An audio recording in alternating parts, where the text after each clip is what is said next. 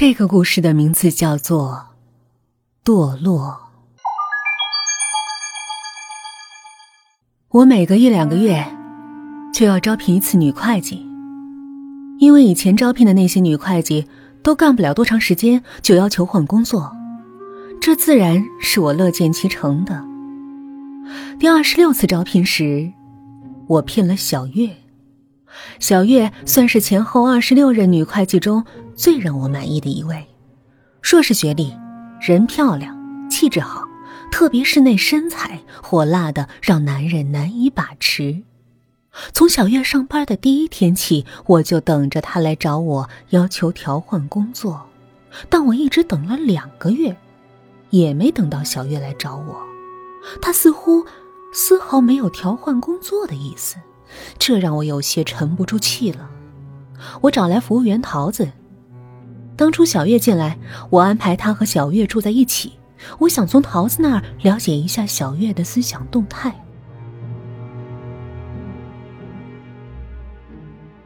桃子说，她没和小月在九号房住到一周，就搬到十一号房和其他两个姐妹一起住了，所以对小月也不太了解。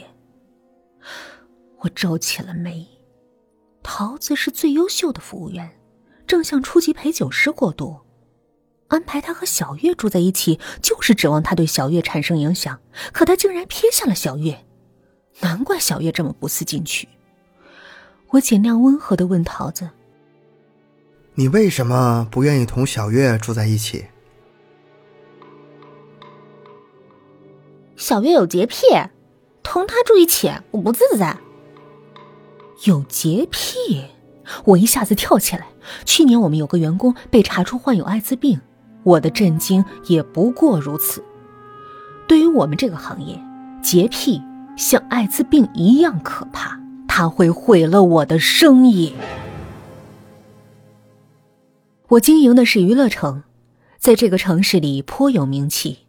因为我这里的女孩子清一色高学历，清一色是良家女孩，都是由女会计一步步发展起来的。小月有洁癖，她自然盛不了我盘中的菜，更盛不了我顾客的菜。留下她也是白白浪费我的时间，我得找她谈谈。我亲自去了会计办公室，小月一个人在里面看一本纸张泛黄的旧书。遇见我，赶紧将那本书偷偷塞进抽屉里。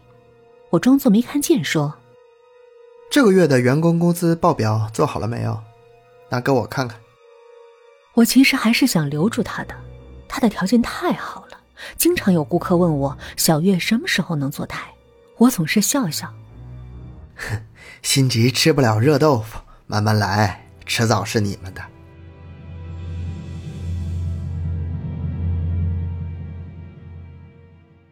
小月拿出报表，恭恭敬敬的递过来。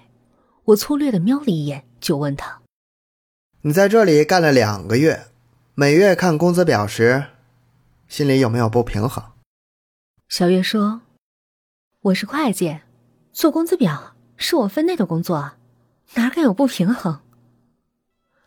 他还没弄懂我的意思，我只好说明白些：“做表时，你看到别人工资那么多。”譬如桃子，付出也许没有你多，但他这个月的工资是一万，而你的工资才两千多，是人家的五分之一。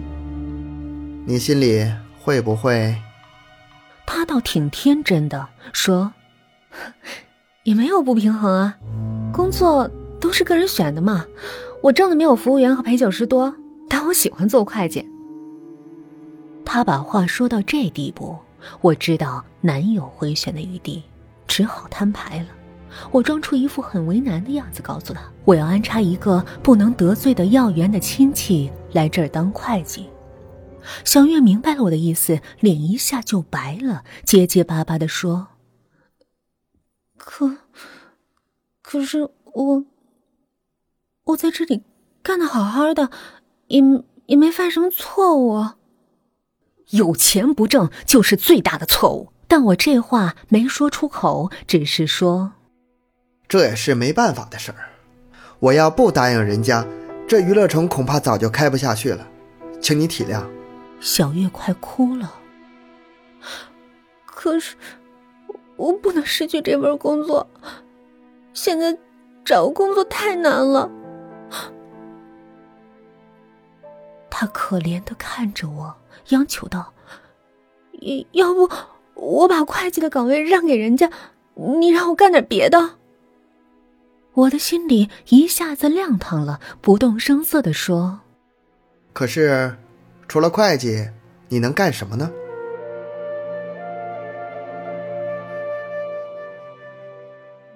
清洁工，只要你不开了我，让我当清洁工都成。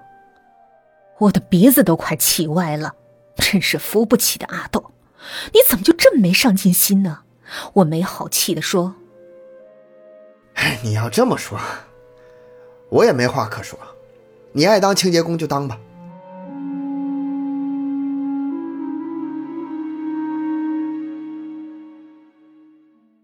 看你能坚持多久？你不是有洁癖吗？让你去洗厕所，还不恶心死你？小月真的当起了清洁工，真的到厕所里去洗便池去了，还一边洗一边哼着歌。自得其乐，这下我有些不安了。一个硕士学历的女孩子，既年轻又漂亮，却宁愿当清洁工，也不离开我的娱乐城，总有她的目的吧？我站在办公室的落地窗前，看着楼下扫地的小月，她的头发上灰扑扑的，她不是有洁癖吗？难道？是装出来的。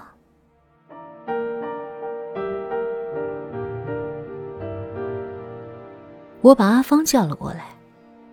阿芳是我刚刚招聘的第二十七任女会计。阿芳上班第一天就很羡慕那些服务员的工资待遇，显然她转行当了服务员，又会羡慕那些陪酒师的工资待遇；当了陪酒师，又会羡慕那些高级陪酒师。当了高级陪酒师，又会羡慕那些坐台小姐。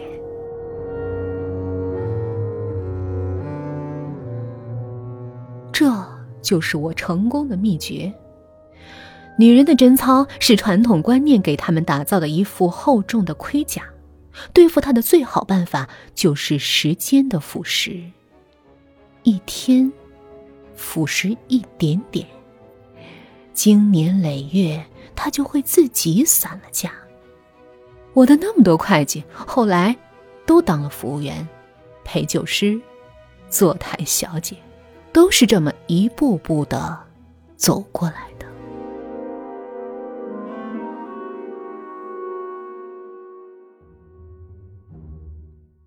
我让阿芳住进了九号房，因为她是新人，我不妨将话说的直白些。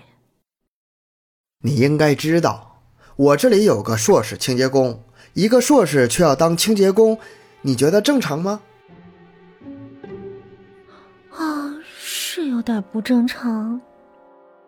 那你帮我盯着点明白吗？阿峰受宠若惊，我这是看中他呢。三天后，阿芳就来找我了。眼泪哗哗的，我没法和小月住一起了。他他欺负人。第一天他碰翻了我电脑，将显示屏摔坏了。昨天他拿我的洗脸巾擦脚。今天今天他更过分，把我手机扔马桶里了，还口口声声说是不小心。但我知道那就是他故意的。我的心一沉。小月果然有不可告人的目的，难道是那间房间里有什么秘密？不然他怎么会接连将住在他房间的女孩子都赶出去？我趁小月上班，提着一串钥匙去了地下室，打开了九号房，摁亮了灯，我开始搜寻。除了在小月的抽屉里找到一个风水先生用的罗盘和一本族谱之外，并没有发现别的能引起我注意的东西。那本族谱我之前见过，就是我去会计办公室时，他匆匆塞进抽屉的那本旧书。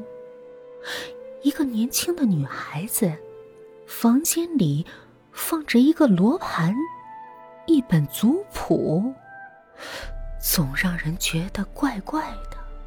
但再怪异，也不能作为开除他的理由啊。后来，出了一件事儿。